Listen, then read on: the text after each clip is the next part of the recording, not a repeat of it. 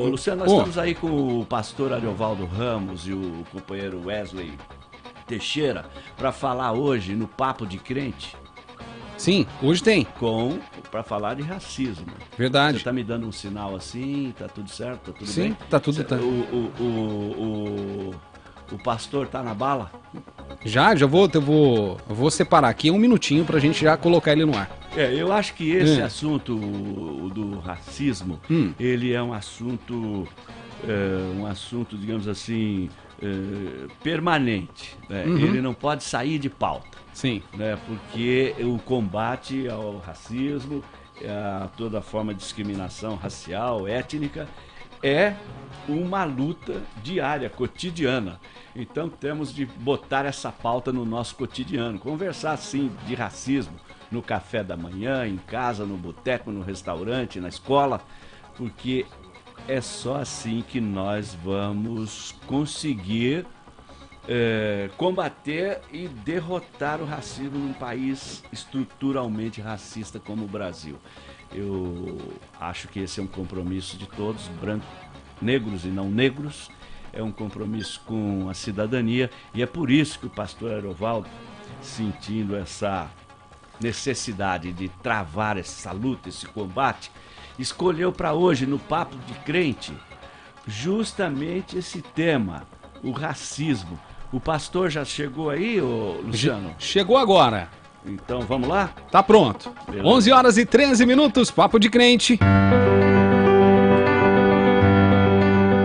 Começa agora o programa Papo de Crente. Apresentação: Wesley Teixeira. A paz do Senhor, Zé Alfredo. É uma alegria imensa estar aqui na Rádio Fé 94,9. É uma honra para o Papo de Crente estar dentro desse programa Direitos na Rede, que é tão bem conduzido pelo nosso irmão Antônio Alberto Machado, aí auxiliado aí pelo irmão Luciano, pelo Tiago e abençoando o povão de Ribeirão Preto. É isso aí, que a justiça de Deus venha sobre nós.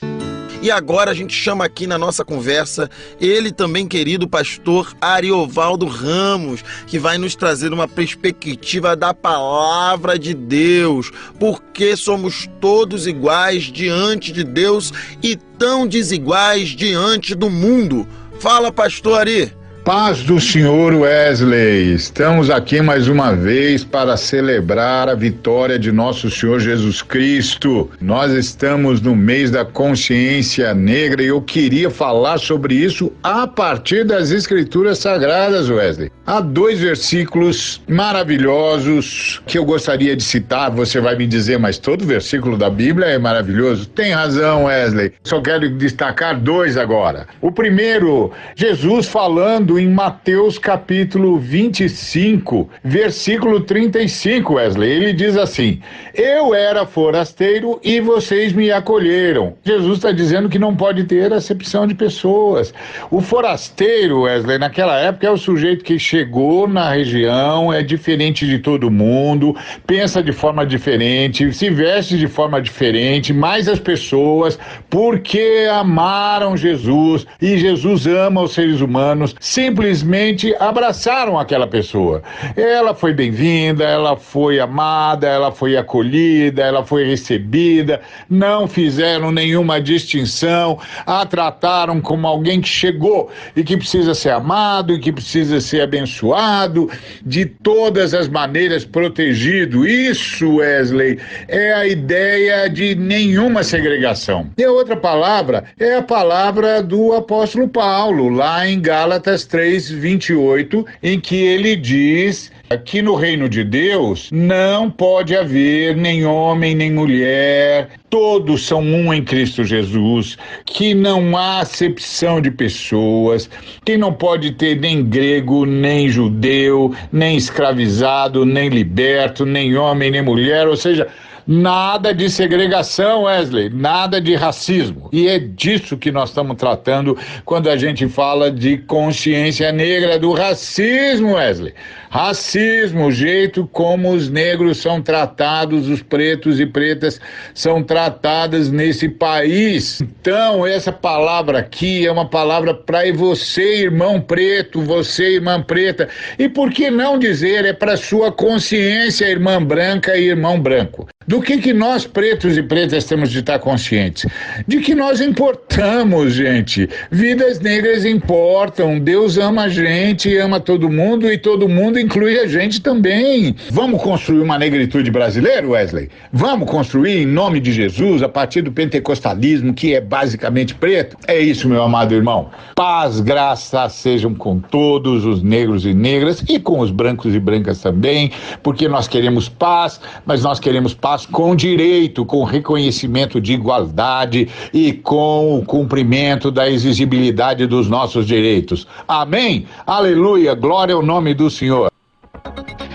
Olha aí a palavra do pastor Ariovaldo Ramos, é, dizendo da importância de lutarmos para superar o racismo, para instalarmos a igualdade entre branco, entre negros e não negros para que possamos construir uma sociedade pacífica, sem raiva, sem rivalidade, em que todos se reconheçam como iguais. Portanto, dessa fala do pastor aí, eu, se eu tivesse que destacar uma palavra, que sublinhar uma palavra, eu sublinharia a igualdade. Como ele disse, todos são iguais perante a lei, todos têm direitos iguais e, portanto, não basta dizer isso, não basta escrever na lei que todos são iguais e têm os mesmos direitos. É preciso praticar isso no dia a dia, no cotidiano, ou seja, tornar efetivo esse comando da lei.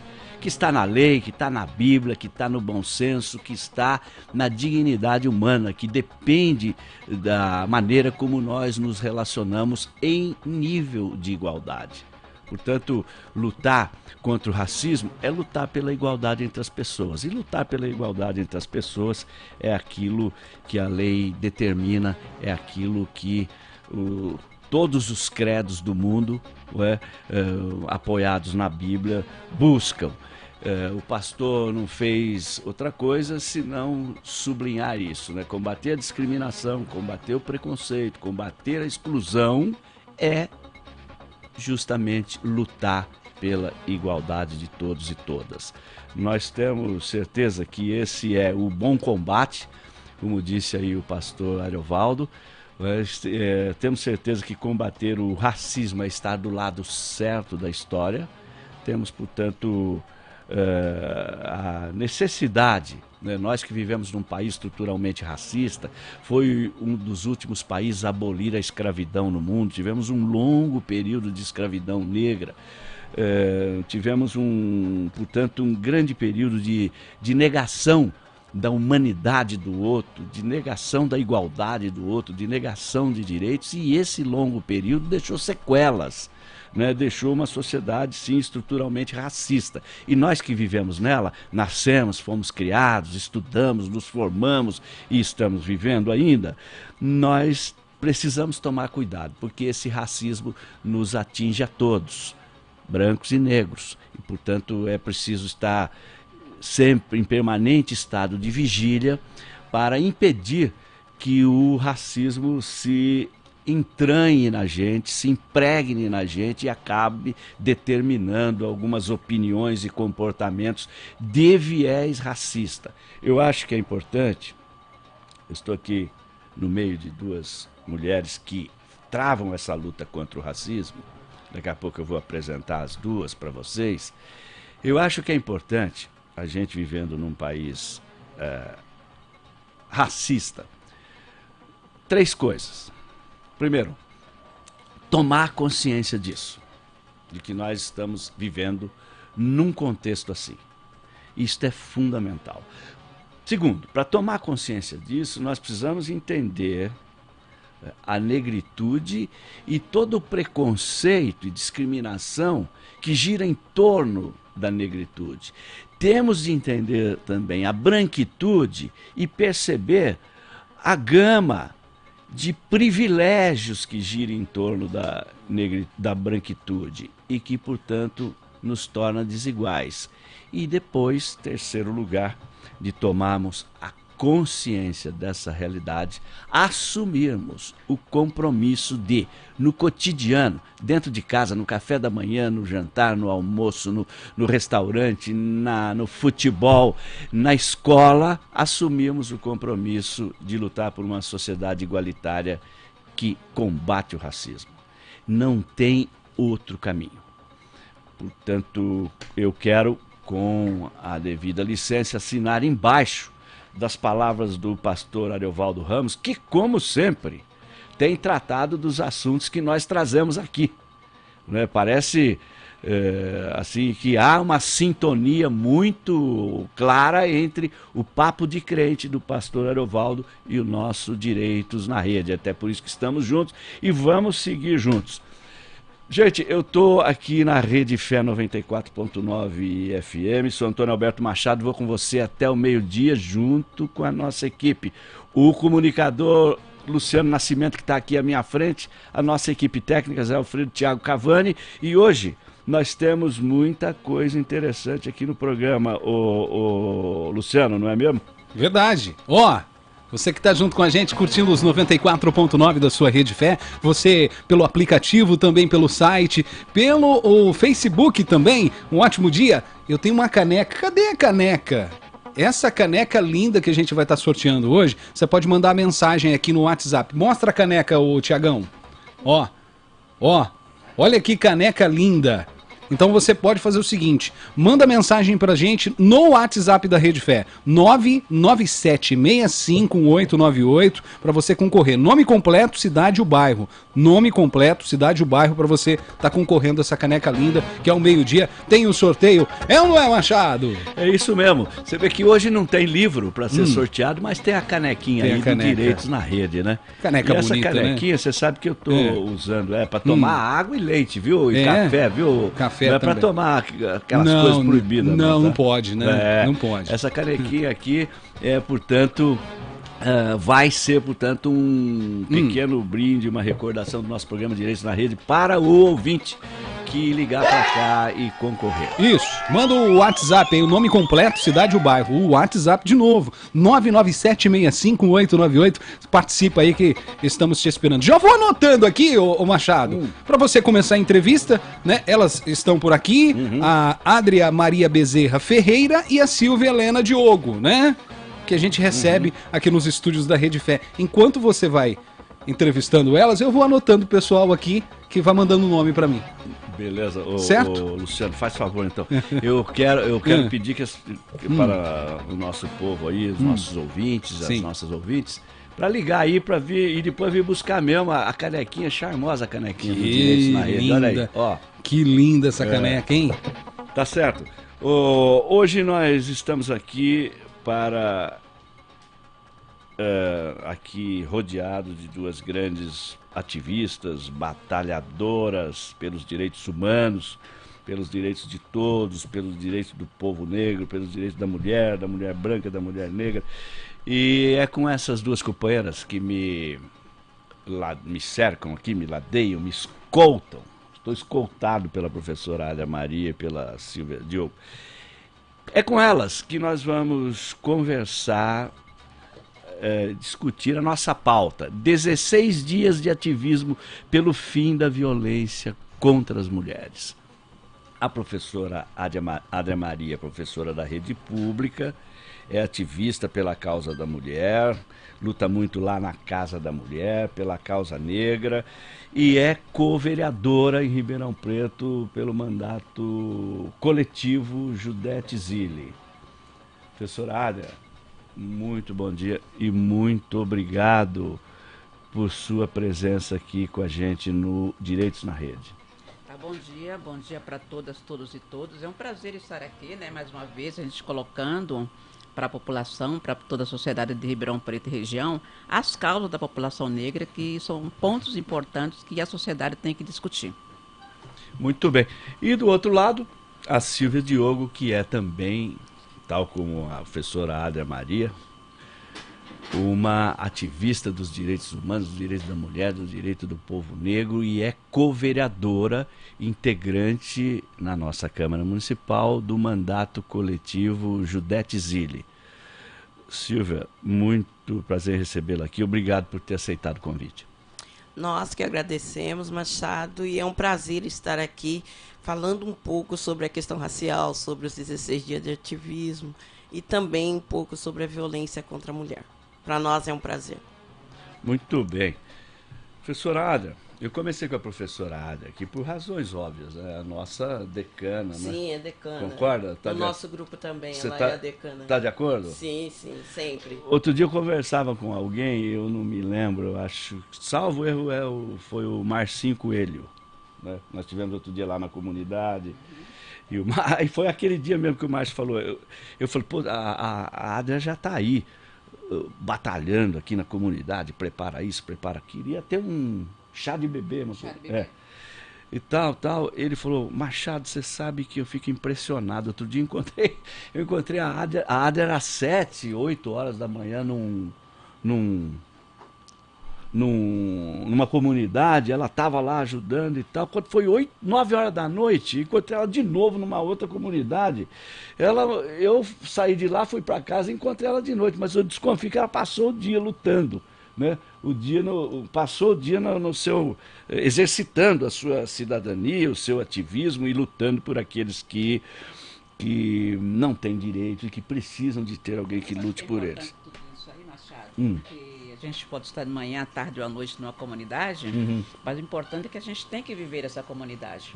A gente só conhece a comunidade a partir do momento que a gente vive. Então nós estamos aí né, é, nas nossas atividades, né, nós estamos nas nossas rodas de conversas, nos nossos cursos e também a questão do empreendedorismo nas comunidades, mas nós temos que vivê-la é saber né, como é que ele se comporta no chá de bebê, na- no aniversário, no casamento, né? Até tomar uma cervejinha também é bom na comunidade.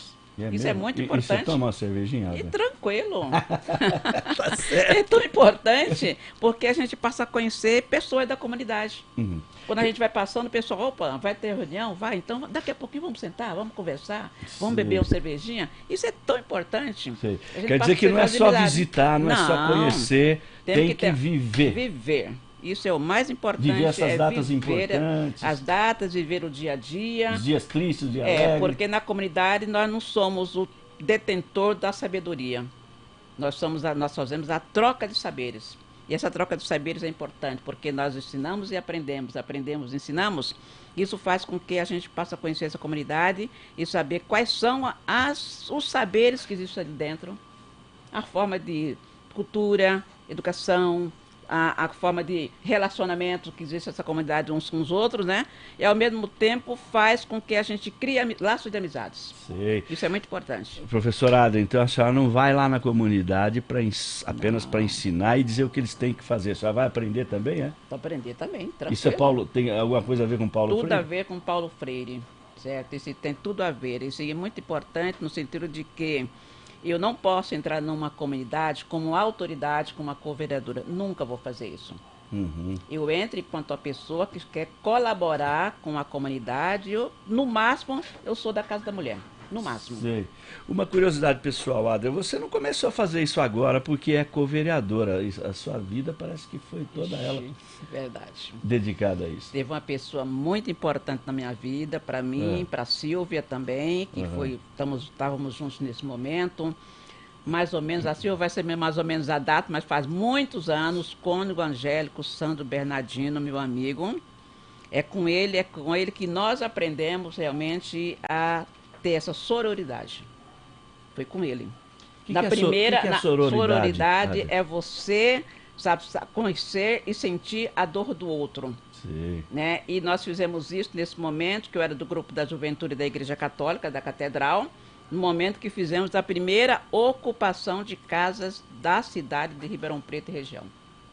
Olha aí. Quer dizer que então ter sororidade é você conseguir se colocar no lugar do outro, sentir seus problemas, Sim, suas dificuldades tranquilo. e lutar junto com ele para superar. juntos, lutar junto para superar e respeitar as lideranças que tem dentro da comunidade. Isso é o mais importante. Sei. Eles são as autoridades máximas né, daquela comunidade. Eles que Entendi. resolvem os problemas, é ele que sente os problemas, é ele que estão junto às autoridades, é eles que vão questionar, que levam a comunidade para a rua, né? E faz todo esse trabalho né, de empatia, no sentido de que nós somos os defensores dos direitos humanos. Sei. Ô, ô, Ada, a gente escuta dizer que os políticos estão longe do povo, algumas vezes você ouve dizer que está contra o povo, etc. Essa sua atividade próxima da base, daquilo que se chama base, próxima uhum. do povo, próxima daqueles que precisam, etc. É uma atividade, é uma postura diferente daquilo que costumam dizer dos políticos. Dizem que o político só aparece na hora da eleição, que o político não faz, não representa o povo, mas você, pelo jeito, não aparece só na hora da eleição. É, é, a vida inteira Eu lá. Eu estou nisso desde 1960. Nossa, 60? Há 60 anos? Há 60 anos. Ah, então nós vamos ter que. Olha, ô Luciano, você escutou essa daí? Há 60 anos lá na comunidade, lidando, lutando pelo povo que precisa. Qual que é o nome disso aí? É heroísmo? O que, que é isso? É para quem tá, para quem tá, eu acho perseverança. Perseverança. perseverança. E uma escola, não né? Não nunca. Escola, hein? Isso é uma escola pra gente, né? Então. E para os políticos de hoje, né? Também acho, hein? Na Revolução 64 já estava correndo da polícia. Oh. Olha só. Mas essa professora não sossega. que Bom, maravilha. Aqui, eu que vou maravilha. falar. E aqui do outro lado hum. nós temos a também ativista Silvia Diogo, que hoje é co-vereadora em Ribeirão Preto, no mandato coletivo, e que tem também, não é, como disse a professora Adria, uh, referências políticas, eh, ideológicas e até pedagógicas semelhantes à da professora Ada, e que já começou essa luta há muito tempo, não foi só agora em tempos de eleição, não, não é, Silvia? Sim, exatamente. Até porque quando a Adria esteve lá na Vila da Fraternidade, em mil e cinquenta lá atrás. Mil e bola, mil é, 1900 bolinha. bolinha. Ah, quando a Adria esteve lá enquanto pastoral de juventude, eu era moradora do bairro. Então, assim, não conhecia a Adria na época, vim conhecer a Adria muito tempo depois. Mas outro dia, outro dia dialogando, acabamos é, entendendo que nós temos a mesma luta, o mesmo diálogo, o mesmo papo reto em relação à questão racial, à questão das mulheres. E isso para nós é muito rico, porque nós temos um grupo de mulheres que já milita há muitos anos aqui na cidade, desde das décadas de 80, nós criamos esse grupo de mulheres e a gente veio trabalhando, costurando algumas coisas com mulheres de outros partidos também, porque a gente entende que a luta partidária é cada uma na sua, mas a luta, o nosso objetivo em relação à luta das mulheres é maior. Então a gente se junta sim em determinados momentos para poder estar fazendo a luta. Por busca... Sim, independente do partido. Na época de eleição, cada um vai buscar os seus votos. Mas é, no nosso dia a dia, a gente busca essas mulheres para que a nossa luta seja fortalecida. E não só as mulheres, homens também, que estejam interessados na luta. Então, para nós é importante estar trazendo, estar dialogando, estar conversando com quem detém de fato a caneta, na questão da, da violência da, da mulher, em relação ao racismo. A gente está sempre dialogando, porque o diálogo é o que vai fazer a diferença. Se você não consegue dialogar com quem tem o poder, você não consegue desenvolver a luta, você não consegue fazer uma luta democrática. Nós temos que ouvir e recuar quando é necessário. O nosso entendimento na luta é esse. Nós e avançar. Temos, temos, temos que avançar. Se a gente não avançar na luta, a, a, a lei de cotas não estaria aí, as ações afirmativas não estariam aí, se nós não tivéssemos feito uma luta de avançar e retroceder, avançar e retroceder. A luta é feita dessa forma. Está de acordo, professor? Professor, eu vou te contar um segredo baixinho aqui para ninguém ficar sabendo. Todo mundo ouvir. Você sabe como é que a Silvia Diogo é chamada é, ali entre os seus correligionários, hum. elegância. Ela está fazendo jus hoje ao apelido, hein? Não tá, Ada? Ela sempre foi elegante, desde, que, desde a infância. Tá certo. Ada, você concorda com a Silvia assim mesmo? Avança, Totalmente. discute, recua, Totalmente. Avança. A gente tem que conhecer a nossa história, né? A história negra, a história do país, né? De como isso foi construído e por que desse racismo estrutural existente, uhum, né? Uhum. Ah, no movimento de mulheres negras, nós colocamos que nossos passos vêm de longe. e vem de longe. Ele vem desde a época em que a primeira mulher negra colocou o pé nesse país. Começa essa luta. Essa luta ela começa lá na África, quando os seus corpos são traficados, continua aqui nesse país, né, justamente pela sua liberdade. Uhum. Isso é muito importante a gente pontuar, né, e entender por que esse país, porque essa cidade de Ribeirão Preto também, que não é diferente do Brasil, ela é uma cidade racista, né, uma cidade machista também, uma cidade onde ela simplesmente ela privilegia um grupo em detrimento da maioria. Uhum. Né? E essa questão da meritocracia, isso ele vem fazendo, ele permeia o país todo e ao mesmo tempo ele faz com que a exclusão cada vez seja maior. Sim. Então essa questão, quando a Silvia faz essa colocação, né? de que é importante a nossa luta, a nossa luta a gente sabe que vamos ganhar determinados momentos, vamos perder também, mas nós temos que ser resistência. É na luta e na resistência que a gente constrói um, um país. Muito bem. A senhora falou que a luta começou a luta antirracista. Ela Sim. começou lá na África, continuou aqui.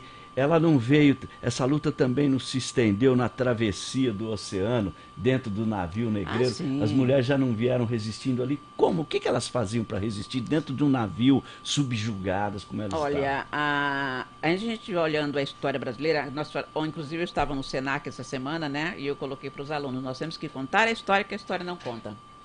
Isso, contar a história que a história não conta, é, é a é? nossa história. Nós temos que contar a história que a história, história não, conta. conta. E contar essa história que a história não conta parte de nós. Nós somos o hum. protagonista da história. Uhum. É o povo que é o protagonista da história, e não a elite, e não o comando, e não os gestores, né? Uhum. A, que comandam esse país. Porque nós somos a, o alicerce, nós somos o braço da economia, nós construímos a economia, porém não levamos os lucros dessa economia. Esses lucros eles ficam para poucos. E quando a, a, a população negra ela começa a ser traficada, nós colocamos que ela foi traficada do continente africano para o, o continente a, da América do Sul, latina, europeu, né? Uhum.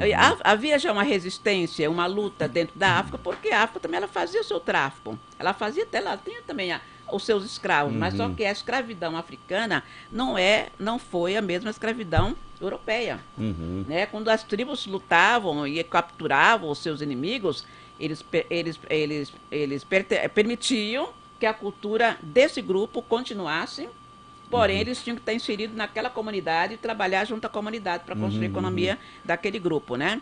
Ao contrário que aconteceu no Brasil. Hum. Simplesmente foi, o, o, os corpos foram traficados, uhum. trazidos para o Brasil para serem vendidos como escravos, certo? E aí a gente sabe toda uma luta, todo o trabalho, a, a de resistência, de luta desse povo negro. E durante essa travessia uhum. dos navios negreiros, esse povo também ele resistia. Muitas mulheres se jogavam ao mar com seus filhos, Olha. Que sabiam que eles iam sofrer, não sabiam nem o que ia acontecer com eles, né? Porque para onde estavam indo, muitos homens se matavam também, justamente para sair daquela situação de e, violência. E isso, se matar, era um ato de resistência? Era um ato de resistência. Eu prefiro estar morto do que realmente estar na mão de pessoas e não saber para onde eu vou, meu Deus, o que, que vai acontecer com o meu corpo e com a minha família. Então isso é uma luta, né, que a gente tem que contar dessa resistência do povo e ao mesmo tempo essas mulheres, quando elas são trazidas para o Brasil, sabemos né, que muitas foram para a agricultura, outras foram para as casas grandes, né? E essa resistência ela começa com essas mulheres no sentido de que, né? Nós ainda vamos construir, vamos ter a nossa liberdade, sabemos que a liberdade foi tardia, mais de quase 400 anos, né, para obter essa liberdade, mas a liberdade, ela acontece, a falsa liberdade que uhum, nós colocamos, uhum. né? Ela acontece através de uma legislação que não deu nenhuma oportunidade e não deu nenhuma garantia de vida para essa população. Então ainda tem muito para lutar tem e Tem muito para lutar. Tá certo. Silvia, eu vi que você estava ouvindo o pastor Ariovaldo Ramos, muita atenção. Você concordou com o que ele fala? Sim, concordo. Em número, gênero e grau, até porque se a gente não se juntar para fazer a luta, para que a resposta venha, uhum. é, nós não vamos ter solução no caso do racismo, nós não vamos ter solução na questão da violência contra a mulher. E nós precisamos mesmo nos unir, independente da religião. É, ser cristão, para nós é importante. Mas ser do candomblé, ser da Umbanda também, porque faz parte da nossa luta, do nosso dia a dia. Os nossos ancestrais nos diz muito para a nossa luta de hoje. E é por isso que nós estudamos muito essa questão também, porque a separação de religião não foi benéfica, até porque Deus não veio a esse mundo, né? Jesus Cristo não veio a esse mundo para essa separação. Muito pelo contrário, ele veio para juntar o povo e não para separar. E a religião não pode ser símbolo de separação. Tem que ser junção. E é por isso que a gente a gente não não briga por questão de religião, não. Religião cada um na sua. A luta, sim, do racismo, da, das diferenças, dos deficientes, dos LGBTs, essa luta, sim, é válida entre todos os povos. Muito bem. Mas teve uma coisa muito importante em Ribeirão Preto Fala, que fala, eu e a Silvia vivemos. Verdade. Foi na vida da fraternidade, junto com o Dom Angélico, o Cônigo Bernardino, né, quando para fazer um trabalho de proteção e ao mesmo tempo de garantia de direitos para essa comunidade que ali estava surgindo, né? Eram casas do governo do Ademar de Barros que foram construídas, primeiras casas populares de Ribeirão Preto. Uhum. Uma história linda para ser contada. Né? E exemplo também para a sociedade de Ribeirão Preto. Onde essas casas foram construídas, ficaram abandonadas durante 10 anos. Né? E o Dom Angélico já estava trabalhando com a comunidade lá na Sambra, né? as pessoas mais pobres de Ribeirão Preto. Conheceu as casas, vamos lá para as casas. E 120 famílias foram para essas casas. Né? Qual é a importância disso? A importância disso de que no final de semana, no domingo, tinha o culto. Culto. Esse culto, ele não é, era um culto religioso ecumênico. Todas as religiões. Todas as religiões presentes. Estava lá a Igreja Católica, a Igreja Evangélica, o Centro Espírita, o pessoal da Umbanda, Uhum. estudantes, que éramos nós, né? Estava ali autoridades que tinha inclusive a doutora Carolina, que era trabalhava com a questão do Ministério Público, né, para as crianças não ficarem na rua, ela fazia esse trabalho com a família, né? Estava também, né, outras autoridades ali presentes. Então tinha padres, pastores, né? O pessoal do Candomblé, o pessoal da Umbanda. Foi o primeiro momento, é o primeiro que Ribeirão Preto viveu assim de uma forma onde todas as religiões se uniram para fazer um trabalho social, o primeiro trabalho social de Ribeirão Preto em união com todas as religiões e pessoas e pessoas que estavam querendo realmente, né, com que aquela sociedade ela se organizasse e tivesse realmente as suas garantias de vida. Então isso é importante a gente estar colocando. E nesse momento também tinha um trabalho com as mulheres, onde o grupo de mulheres, que eram as mulheres da Igreja Católica, né, elas estavam ali presentes para trabalhar no sentido de mostrar para aquelas mulheres quais eram os seus direitos, Uhum. onde elas tinham que buscar os seus direitos. E nós, estudantes, estávamos ali para trabalhar com as crianças e com as adolescentes. Que bonito, hein? Um, um trabalho muito bonito. Mas isso que você acaba de falar, Adri, que a Silvia também falou, né? Pode haver partidos diferentes, religiões diferentes, mas no caso das religiões, elas têm, são diferentes, mas o fundamento ético delas, lá na frente, é o mesmo, que é a Sim. busca da justiça, do bem. Com certeza. Portanto, independentemente da religião, eu acho que os religiosos não podem perder nunca esse horizonte, essa perspectiva da construção da justiça e do bem. né? Eu, vocês eh, lembraram muito bem, tem várias religiões, você pode ser adepto do catolicismo, do- do- da religião, das religiões evangélicas, das religiões budistas, das religiões islâmica, do qualquer religião, das religiões de matriz afro, não é? Esse não é o problema. né? O problema é se desviar do caminho do bem e da justiça. E isso Exatamente. eu acho que nenhum religioso quer, né? Sim. É isso mesmo, Silvia? Eu Falei? Sim, é isso Falei mesmo. alguma bobagem aqui? Eu tô Não, certo. não, você está correto. Na realidade, nós estamos querendo mesmo a, é, a unificação das religi- religiões não é possível. Mas o diálogo é importante acontecer entre as religiões. Ali a luta Nós não conjunta. queremos guerra, nós queremos paz. É isso E o mesmo. mundo precisa de paz, né, gente? Mesmo com todas as dificuldades, mesmo com pandemia, nós precisamos buscar a paz. E nós só vamos conseguir a paz buscando diálogo, fazendo diálogo. Por mais difícil que ele, que ele parece ser, né? Porque di- dialogar com quem você não tem muita relação é difícil. Mas a gente sempre busca o diálogo. O diálogo vai ser a solução para a guerra, pode ter certeza. Muito bem, Luciano. Duas mulheres guerreiras aqui hoje no programa Direitos na Rede, hein? Muito bom, né? O que, você tá achando? Ah, foi uma aula para Eu tô aqui quietinho, só observando, né? Elas falarem, mas uma aula pra gente, Tá né? vendo? É. Ô, Luciano, Ah, nós estamos falando aqui de racismo, vamos falar já Hum. em seguida sobre violência contra a mulher, com essas duas batalhadoras, as co-vereadoras Adra Maria e Silvia Diogo. E eu queria lembrar aos nossos ouvintes que estamos aqui na 94.9 Rede Fé Uhum. FM, sim. falando de Ribeirão Preto e modulando do Parque Bandeirante para o mundo. Porque estamos aí na web, né? Isso. Deixa eu, deixa eu lembrar você, ô Machado, que dia 10 de dezembro, você que está sintonizado com a gente aí pelos 94.9, você que está acompanhando pelo aplicativo, pelo site, dia 10 de dezembro até dia 9, 94.9. Dia 10 de dezembro, 100,1. A Rede Fé vai trocar, é, é, vai migrar para esse 100,1, né? Pra gente ter um pouquinho de mais potência, né? Pra gente ter mais promoções. E você é o nosso convidado para já anota na agenda aí para não esquecer. Dia 10 de dezembro, a Rede Fé estará em 100,1. Recado dado. Luciano, e aí. 10 de dezembro é o Dia Internacional dos Direitos Humanos. Olha só, hein? É, naquela semana vamos fazer um programa especial. Aproveitamos a data também, né? Então, vamos mudar de frequência, e, mas vamos continuar com os nossos temas aqui. Vamos fazer um Com programa certeza. naquela semana de 10 de dezembro, que é o Dia Hum. Internacional dos Direitos, dos Direitos Humanos, que foi quando assinou a Carta de Direitos Humanos da ONU em 1948. Sim. Vamos fazer o programa naquele, naquela semana.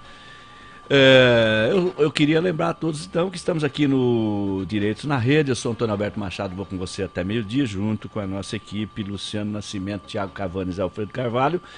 E agora, nós vamos. Daqui a pouco, né, Luciano, tem o sorteio da caneca. Tem o sorteio da caneca daqui a pouquinho. Já vai mandando o nome, hein? Não esquece, não. 997651898. 9.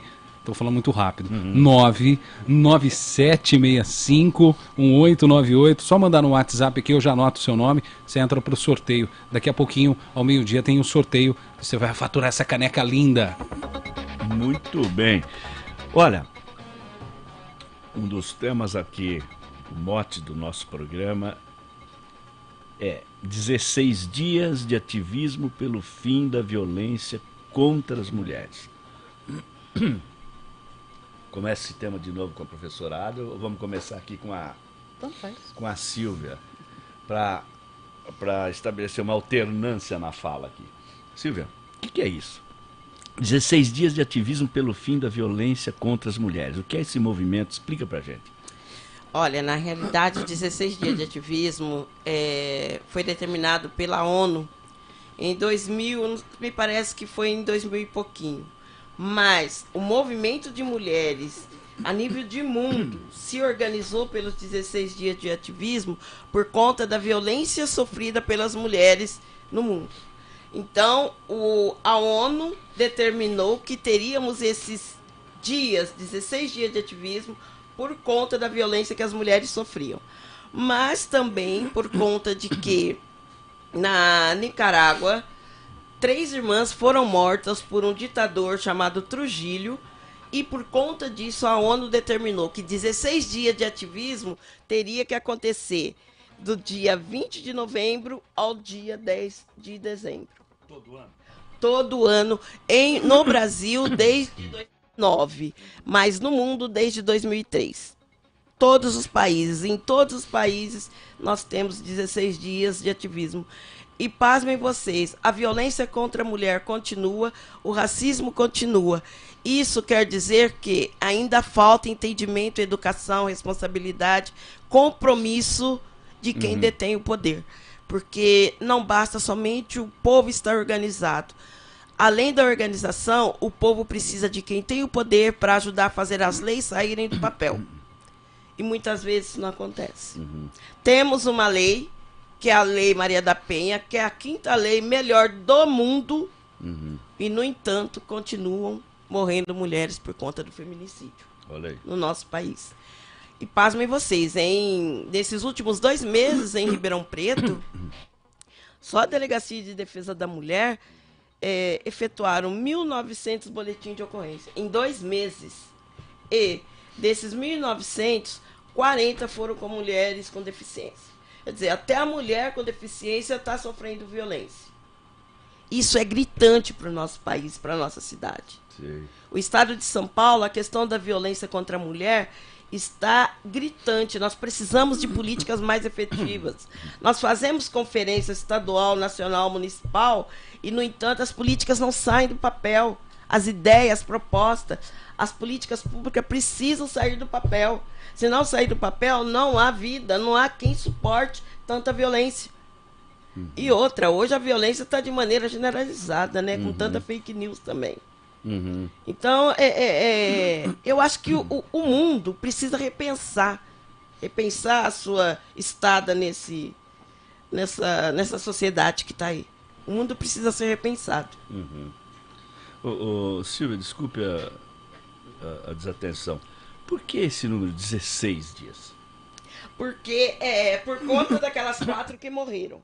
Mas houve uma iniciativa de ser 16 dias, mas ele começa no dia 20 de novembro, que é o dia. Que é o dia. Novembro no Brasil, é, 20 né? de novembro no Brasil. Dia da Consciência Negra. Dia Da consciência. da Consciência consciência Negra. negra.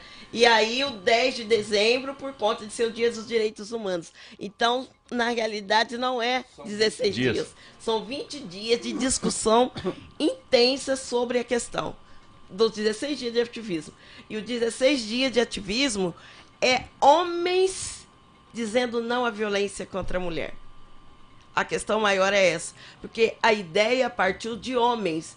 Vamos trabalhar essa questão dos 16 dias de ativismo. Homens contra a violência. A primeira campanha é, tinha esse nome: Homens contra a Violência. E foi muito interessante isso lá em 2009, no Brasil. Muito bem. dizer também sobre É. isso, né? De que essa questão dos homens contra a violência, Uhum. inclusive os homens em Ribeirão Preto questionam as mulheres, né? Por que as mulheres se organizam, tem movimento de mulheres, não tem movimento de homens? A gente pergunta, você tem que se organizar. E Uhum. já começou uma primeira organização em Ribeirão Preto, né, de homens É contra a violência, com um enfermeiro e um professor, onde eles tratam, agora começam a conversar a violência dos homens contra as mulheres com um grupo de homens. Mas quando a gente fala dessa questão do 16 dias de ativismo, é importante a gente colocar, né, que no Brasil, quando começa no dia 20 de dezembro, e foi em 2009 que se colocou essa data, para justamente começar a discutir a questão das mulheres negras. Né, A violência, que são as mulheres negras, aquelas que sofrem mais violências, porque devido justamente à cultura que está instalada nesse país. E essa cultura ela sempre mostrou e sempre e mostra ainda, né, de que a mulher negra, o corpo dela está aí aberto para quem quiser. Ela é um objeto, um objeto sexual, né? E isso vem desde a época da escravidão, né? E que não houve muitas mudanças, não. E essas mudanças vão acontecendo no mundo, no Brasil, a, questão, a parte da luta das mulheres. Né? Quando se começa o 16 dia de ativismo, muitas mulheres, muitos países já estavam discutindo a questão da violência das mulheres contra as mulheres, tanto que um dos maiores eventos que teve das mulheres negras no mundo foi a Conferência de Durban, né, quando as mulheres negras do Brasil inteiro, né, teve na África do Sul, justamente discutindo essa questão da violência contra as mulheres negras, não só no Brasil, como também no mundo, né? E isso faz com que a gente faça uma reflexão, e essa reflexão é muito importante. A gente está falando dessas questões porque é uma coisa cultural, proveniente de um racismo estrutural, e nós temos que entender que o racismo estrutural não foi construído pela população negra, foi construída pelo homem branco rico da elite, junto com o judiciário. E todo o racismo foi, foi construído baseado em legislação desde a época da colônia. Então vem da, da, da, da- da lei do sexagenário, depois vem a questão da lei de, de cotas no Brasil, mas antes disso vem a questão a do ventre livre, a lei do ventre livre, a lei do sexagenário, das seis Marias, que foi a primeira, né? A, a das capitanias hereditárias, vem também a questão da lei áurea, né? E, vem- e a gente, no meio de tudo isso, a gente tem que lembrar que o Brasil, né? Ele privilegi, privilegi, privilegiou a elite. Esse privilégio, ele começa também com a lei das cotas, que foi a primeira lei de cotas, aliás, a segunda lei de cotas do Brasil. A lei de cotas, a, a, a, o que foi a lei do boi, onde a lei do boi ela favorecia os filhos de fazendeiros, 50% de vaga das escolas agrícolas e das escolas de agrícola, né, agrícola e de veterinária, né, para filho de fazendeiro, 50% para a população fazer a sua prova, né, verificar quem passava, quem era aprovado. Dizer, então essa questão de você trabalhar com ações afirmativas é importante, uhum. na questão racial, na questão social, na questão ah, de outras populações também, que o mundo inteiro vive de cotas, uhum. né? Basta a gente fazer esse estudo. Mas quando a gente chega aqui no Brasil, chega nas questões das mulheres, é importante a gente colocar de que a luta das mulheres vem de longe, vem com as mulheres negras, né? Uhum. Vem com as mulheres, tem, estão aí a luta também das mulheres brancas, que hoje nós estamos em conjunto, mas algumas ações nós temos que fazer separada, porque são discussões que diz respeito a nós, como hoje eu e a Silvia vamos discutir, né? A questão das promotoras legais populares negras. Uhum. E é em rede nacional. Onde vai ser a discussão? Vai ser pela internet. Uhum. Né? As, popular, as, popula, as, popula, as promotoras populares a promotora legais populares negras, hoje a gente começa a fazer uma discussão de que nós temos que colocar dentro não só dos nossos cursos, mas também exigir dos governos né, que, faça, que seja pontuadas as questões raciais e obedecido inclusive o Estatuto da Igualdade Racial, que isso é importante, né? Então essa questão das mulheres é fundamental a gente discutir, discutir a violência. Ribeirão Preto é uma cidade violentíssima em relação às mulheres e à população negra também. Basta falar que 2020 houve 28 estupros de mulheres aqui em Ribeirão Preto. 2021 já está em 128. Nossa. Olha a proporção, quanto subiu essa questão do estupro numa cidade que tem 700 mil habitantes, né? E é importante a gente fazer essas pontuações, que no meio dessas mulheres a maioria são negras. Olha aí. Né? A maioria são negras. Essas mulheres estão aonde? Estão nas periferias, estão nas suas casas, com seus companheiros, com suas famílias. E nós da Casa da Mulher, quando fazemos esse atendimento e reclamamos aos nossos gestores daquilo que nós vivemos, os gestores falam que nós estamos inventando. Olha aí. Certo? Porque a gente vive no dia a dia essas questões. É das meninas negras que são estupradas pelos pais, pelos, pelos avós, pelos irmãos, pelos companheiros da, das mães. Né? Basta a gente ir nas comunidades, nas nossas horas de conversa, que a gente faz uma roda de conversa só com mulheres vítimas de violência doméstica. E a maioria delas são negras. Elas colocam as violências que elas sofrem no dia a dia, sofreram no dia a dia, né, com seus companheiros, com seus maridos, com sua família. Então, essa questão, se a gente não. Por isso é importante conviver na comunidade, viver a comunidade. Uhum. Porque no dia a dia, quando você vai se relacionando com as pessoas, as pessoas vão contando coisas que nunca contaram. Uhum. Nem para psicóloga, nem para assistente social. Mas quando chega para nós, elas contam. E aí a gente começa a saber realmente como que é isso, como acontece tudo isso. Olha, isso é interessante, hein? Ô, ô, Silvia, você disse agora há pouco que a Delegacia da Mulher registrou hum. aí em que período esse ano? Dois meses. Nos Os últimos dois, dois meses. Mil... 1.900 boletins de ocorrência, desses 1.940 eram com mulheres deficientes. Sei. Agora, aí a Ada está dizendo aqui, olha, tem muita violência que não contam para ninguém, quando contam não acreditam, quando acreditam acaba não virando nada para apurar, etc. E ela estava falando do número alarmante de estupros, né? Esse, e não sei se foi ela, se foi você, acho que foi você mesmo, disse, olha, uh, aumentou assustadoramente as ocorrências de estupro.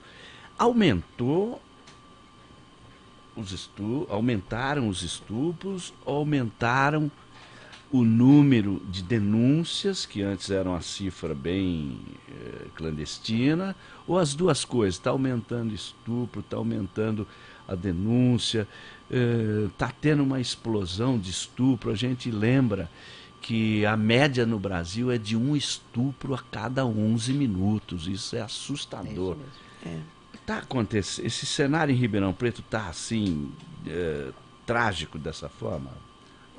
Olha, por esses dados que a Adri está trazendo, nós estamos acima da média. Mas na realidade, eu acho que está acontecendo as duas coisas. As mulheres hoje conseguem fazer a denúncia, até porque há vários canais de se fazer denúncia no, no município, e a tendência é, é aumentar mesmo a, a questão. Porque a mulher, quando ela sofre violência e que ela consegue é, se sobrepor essa, por exemplo, agora que nós estivemos aí na época de pandemia, nesses últimos dois anos, em vários momentos, nós tivemos que dar alguns indícios para as mulheres de como elas deveriam se comportar diante da violência. Por exemplo, está sofrendo violência, não tem como sair de casa pelo fato do companheiro estar muito junto, Uhum. a hora que for ao banheiro, joga uma pedra na vizinha. Hum. Dá uma. Quando for na- pôr o lixo lá fora, deixa um bilhetinho lá no lixo. Pedindo socorro. Uhum. Sabe? E, tá- e são iniciativas é, pequenas que às vezes podem até salvar vidas. Mas as mulheres precisam saber dessas possibilidades. Que existe esses recursos para que elas saiam do, do nicho da violência. E só. Olha, gente, mulher não sai da violência sem uma ajuda profissional. Não existe isso. Mulher, quando sofre violência, ela precisa de uma ajuda profissional. Até para ela poder ter uma autoestima elevada. Retomar né, a questão da autoestima. Porque a mulher, quando ela sofre violência, ela pensa no marido, ela pensa nos filhos, ela pensa na culpa. Porque na maioria das vezes ela é responsabilizada pela violência sofrida e tem todo o que gira em torno dela, que é a casa. E se essa mulher trabalhar fora, então nem se fala. É, e é por isso que a gente está sempre buscando alguma, sabe assim, uma sacada para que essa mulher saia da violência. De alguma forma ela precisa sair. Nós temos recebido telefonemas na madrugada quando essas mulheres precisam sair para para ser socorridas. E se essa mulher nos liga de madrugada, a gente atende, a gente socorre. Sim. Já teve mulheres que mudou de Ribeirão assim, ó. Além de esco- escondermos as mulheres nas nossas casas. É, além de esconder as Também mulheres em nossas acontece porque casas. isso não tem também, espaço em Ribeirão Preto para essas mulheres vítimas de Não violência. tem uma casa-abrigo? Tem uma casa-abrigo, mas a casa-abrigo, ela é, é- as mulheres são dirigidas através da vara ou então através do judiciário, Tem né? toda uma burocracia. Tem toda uma burocracia. Agora, se essa mulher sofre violência no período noturno, o que, que vai acontecer com ela, com a família, com os filhos, quando, quando, o, quando os seus companheiros a colocam para fora, de fora, pra fora de casa? Uhum. Ela não tem para onde ir. A única coisa que tem é o CETREM É. que é realmente um espaço horroroso, horrível, inconcebível uma mulher estar no CETREM com seus filhos, porque não é um espaço adequado, que na realidade Ribeirão Preto tem que ter uma casa de passagem. Sim. Embora o poder público fala que ali é a casa de passagem, não é a casa de passagem, da realidade que teria que estar ali acolhendo família, familiares, né? Essa casa de passagem, ela tinha que ser uma, uma casa de passagem que tivesse toda uma estrutura, né? Uma estrutura para realmente receber essa família, uma estrutura decente Uhum. para receber essa família, né? Então, as políticas públicas em Ribeirão Preto, está anotando aqui, ela começa em 1985. As políticas públicas de Ribeirão Preto foram todas construídas através da luta e da resistência do movimento de mulheres de Ribeirão Preto. Não foi pela vontade dos nossos gestores, não. Em 84, primeira delega- delegacia da mulher do Estado de São Paulo, né? Porém, Ribeirão Preto ela teve a segunda delegacia da mulher do Estado de São Paulo, em 85. Olha quanto tempo, a gente vai na linha do tempo, quanto tempo passa para se construir uma outra política pública para a mulher. 1994, de 85 para 1994, Conselho da Mulher, luta das mulheres, movimento de mulheres da época. Chega em 2009, aí vem a Coordenadoria da Mulher e a Casa Abrigo, luta das mulheres de Ribeirão Preto também. Chega em 2015, a criação do anexo da vara, luta das mulheres de Ribeirão Preto também, que a gente teve muitas vezes em São Paulo, conversando no Ministério Público, de que forma a gente ia trazer a vara, aí se criou o anexo, agora é vara, certo? Uhum. Mas na vara que nós temos agora é um homem, ele deixou muito claro no dia da posse, né? Que não era o lugar dele, porque ali ele era um homem branco, de classe média, e que a gente fosse buscar uma, uma, uma juíza para a vara. Ele foi muito consciente nisso, Ele né? mesmo falou isso? Ele mesmo falou isso no discurso É dele. mesmo? Sim, E aí, ele que- mesmo. como vocês viram isso? Normal? Ele tá certo? Ele tá correto. Está corretíssimo, corretíssimo, né? Aí nós temos depois a construção do NAEM, não se cria a coordenadoria da mulher, se destrói no governo atual, no governo de 2017, a coordenadoria da mulher, se cria o núcleo de atendimento, Uhum. que a coordenadoria é totalmente diferente do núcleo de atendimento, ela tem uma outra função, né? E a partir daí depois a lei, a, guarda- a Patrulha Maria da Penha. Acabaram as políticas de Ribeirão Preto de proteção às mulheres. Aí a gente vai, no, a gente, eu e a Silvia e outras mulheres de Ribeirão Preto, aí quando a gente vê, visita os órgãos, tem reclamação das mulheres, né? O atendimento é muito ruim, muito ruim mesmo. Muitas mulheres têm, inclusive, elas são orientadas, olha, não vai dar nada, porque você não desiste? Uhum.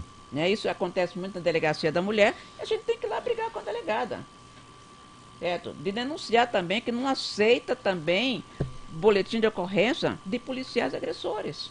Uhum. Tem que brigar com a delegada. Né? Então isso faz com que realmente as políticas, né, ah, não tem, as políticas das mulheres não são realmente firmes no, nesse sentido de proteção, porque falta a rede de atendimento da mulher na cidade. E a rede de atendimento vai 10 anos de movimento de mulheres, com o Ministério Público, Fórum, né, a Prefeitura, Polícia Militar. Nós tentamos construir essa rede. Uhum. Começa a discussão com mais de 50 pessoas. Aí quando chega no final, depois de um ano, tem três pessoas somente na discussão da construção da rede. E o poder público ele vai se isolando aos poucos, porque é muito compromisso para o poder público. Ele não quer esse compromisso. Uhum. Né? Então a gente fica batendo a mesma tecla todo ano, todo ano, todo ano, né? Aí daí que muitas mulheres são consideradas como mulheres chatas. Uhum. Nossa, essas mulheres são chatas. Elas chegaram outra vez para falar o quê? Tem tudo que elas querem, mas não tem tudo que nós queremos. Falta tudo ainda. O Ada quer dizer que tudo isso que você mencionou foi conquista. Conquistas. Não foi, não foram políticas criadas espontaneamente pelos gestores, pelos administradores em Ribeirão Preto. Foi tudo fruto da reivindicação, da luta e, portanto, tudo conquistado com Sim, muita tudo luta. conquistado com muita luta. Muito Olha que de, de 85 para 2017, Então, olha quantos anos para construir aí. seis políticas públicas somente. Seis. sei, você está vendo. Olha, gente, você viu que o tempo é curto, né? A gente vai ter que fazer outro programa, Silvia. Curto mesmo. Eu, eu pensei assim, Você aceita, puxa Vô? vida, uma hora é muito tempo, mas que nada, né? Quando a gente começa a dialogar sobre a questão, Voa. flui, flui, e, E- o tempo voa. É, então você vai voltar aqui no programa? Com certeza. Vai, professor. Direitos todo humanos. Dia, todo dia. E lembrar, hein, que os direitos humanos, ele, não só a Constituição brasileira, como dos direitos humanos também, que é a, a Carta de do- 1948, né? Ela não trata das questões raciais. Uhum. É. Não trata. Inclusive, eu lembro que na Uma época. lacuna, hein? É, na época da Constituinte, a grande discussão no movimento negro brasileiro era a inclusão de alguns itens raciais na Constituição que foram retirados. Uhum. Olha As mulheres conquistaram alguns, al- poucas coisas também da Constituição, mas da questão racial foram retirados tudo. então Hum, que são coisas coisa, que a gente tem que continuar discutindo e debatendo. Então, Olha- quando, quando a Adria fala essa questão da, da questão racial, é, mesmo a- as políticas públicas para a questão racial, hoje nós temos o Conselho da Igualdade Racial, que é o CONDEPIR, e temos o Centro de Referência Afro Afro, na educação. da Educação. São, é pouca política para tanta violência. Mas, no entanto, nós temos que priorizar o que existe para que não seja disseminado, para que, pra que não se perca dentro das outras políticas. Então, assim, o Centro de Referência Afro da Educação é importante existir. Meu abraço aí ao Rafael. E a questão do, do Condepir é importante, porque o Conselho é um órgão fiscalizador das ações do, do prefeito em relação à questão racial. Mas precisamos de mais. Muito bem. Olha, eu queria agradecer muito a presença de ambas aqui. Queria dizer que estão sempre convidadas. tá? A porta do Direitos na Rede e da Rede Fé está aberta para, inclusive, debater temas que vocês propuserem, que vocês acharem que deve ser debatido. Nós estamos abertos a trazer isso aqui para os nossos ouvintes, aqui para a Rede Fé, porque nós temos feito desse espaço aqui um espaço de cidadania, de conscientização de direitos, de difusão de direitos, de protesto, de reivindicação. Então vocês estão sempre convidadas. Eu queria passar às mãos de cada uma uma pequena lembrança do nosso programa, que é a canequinha do Direitos na Rede, que daqui a pouco o Luciano vai sortear também para o, o- o sortudo do nosso, dos nossos ouvintes. Isso. Mas eu queria passar, vamos passar primeiro aqui para a nossa decana, pode ser? Ah, Silvia? tem que ser, tem que Você ser concorda? sempre. Então tá. Concordo, sempre. Professora, essa caneca para a senhora lembrar que existe o Direitos na Rede e que as portas do Direitos na Rede estão abertas para a senhora. Bom, muito obrigada, né? Obrigada aqui para a direção também aqui da emissora, né? Que isso é muito importante. Está aberto também para ouvir todas as causas, né? Que tem nessa cidade. E isso, esse espaço, acho que é um espaço realmente que tem, tem que permanecer e um espaço que tem que estar aí aberto para a população. Muito bem. Silvia, para você também, essa, essa nossa pequena lembrança, para você se lembrar que você prometeu que vai voltar ao programa Direitos na Rede, pela Rede Fé. Compromisso é compromisso, Machado. Com certeza estaremos aqui em outros momentos. Principalmente no dia 10, por ser o dia dos direitos humanos. E direitos humanos é uma questão que já está no nosso sangue. Justiça para quem merecer a justiça. Muito bem. Elegante, não é? Adria, É, muito elegante. concorda, né? Bom, Estou me deixando constrangida. Eu fico muito agradecido com a presença de ambas aqui. Não só agradecido, mas honrado. né? E não só honrado, envaidecido. Poder partilhar esse espaço eh, de discussão, de debate, mas sobretudo de aprendizado para Uma mim. coisa importante que nós não falamos, nós estamos na década dos É afrodescendentes. verdade. Uma década? Sim, na década que ela começou no dia 1 de janeiro de 2014 no Brasil Uhum. e ela termina no dia 31 de dezembro de 2024. Aliás, 1 de janeiro de 2015 e termina no dia 31 de dezembro de 2024. Esse é o período que os nossos governos municipais, estaduais e nacional têm que trabalhar com as políticas públicas que nós sabemos que não está acontecendo. Muito bem. Então, em homenagem à década do. Como que é? É a década, Década dos Década afrodescendentes. dos afrodescendentes. Nós até 2024 vamos fazer muita discussão aqui. Sim, vamos. Com certeza. Estamos aqui na Rede Fé, eu sou Antônio Alberto Machado, vou com você até daqui a pouco, meio-dia que já está acabando o nosso programa.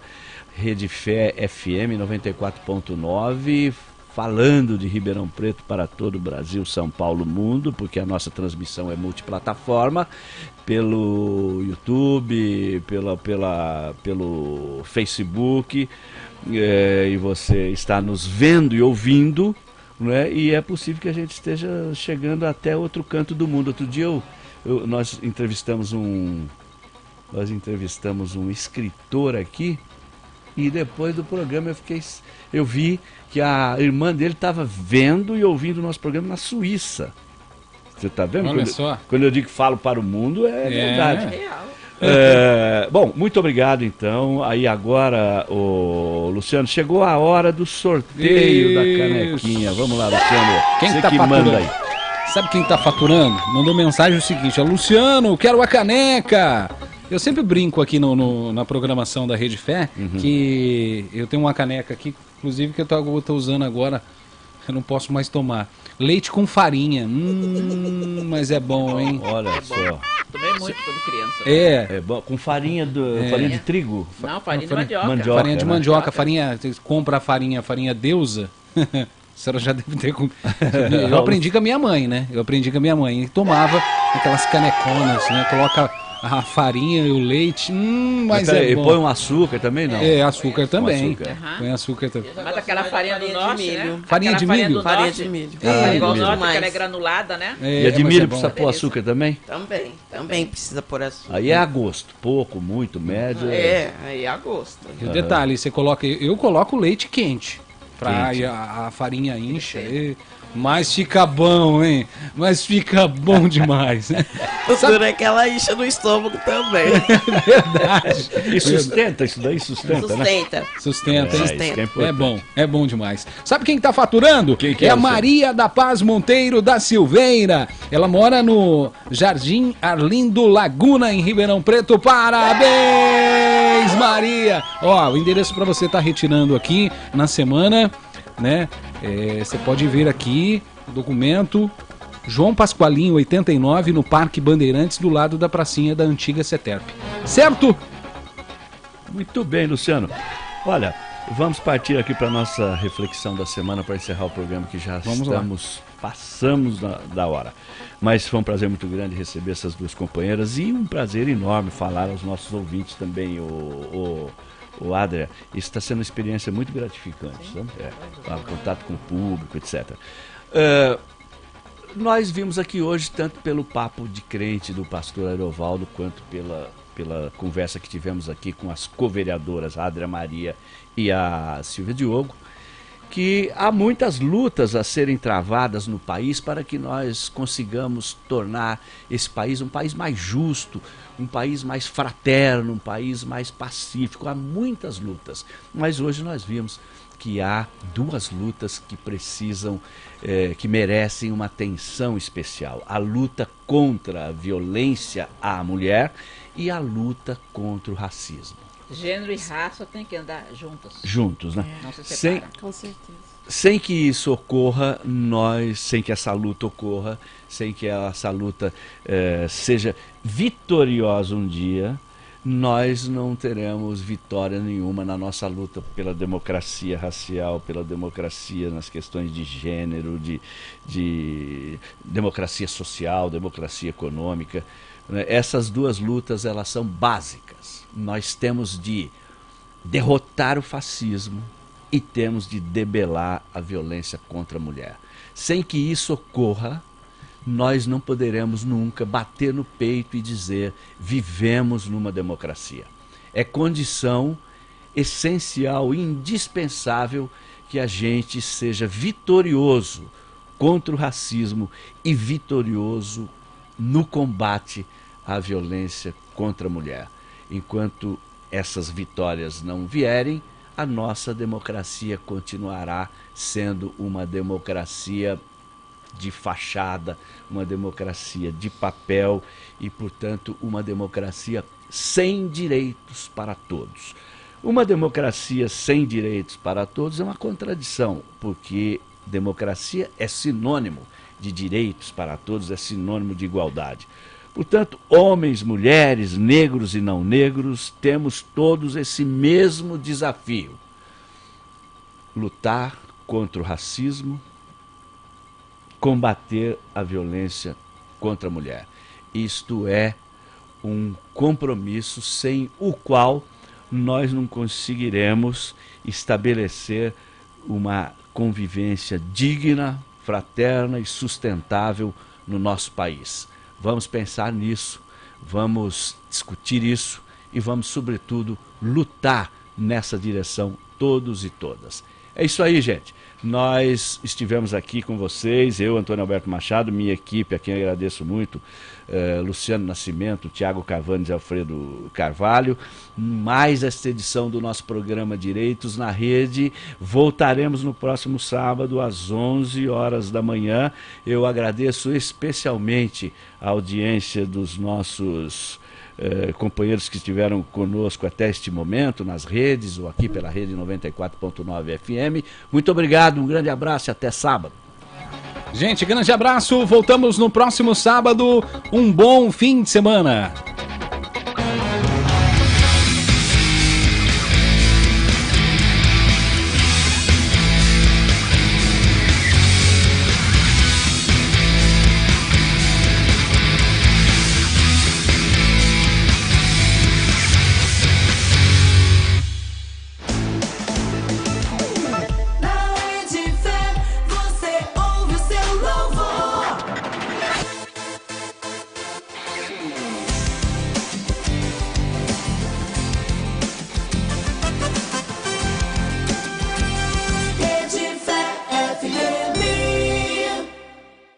Novembro, em novembro, a Audite comemora aniversário e junto com a Black Friday preparamos um super presente para você. Promoção Sua Idade e Seu Desconto. Na compra do segundo aparelho você ganha desconto conforme a sua idade. Tá esperando o quê? A oportunidade bate na porta e só está esperando você abrir. Esse é o momento mais idade igual a mais desconto. Válido para desconto de até 80%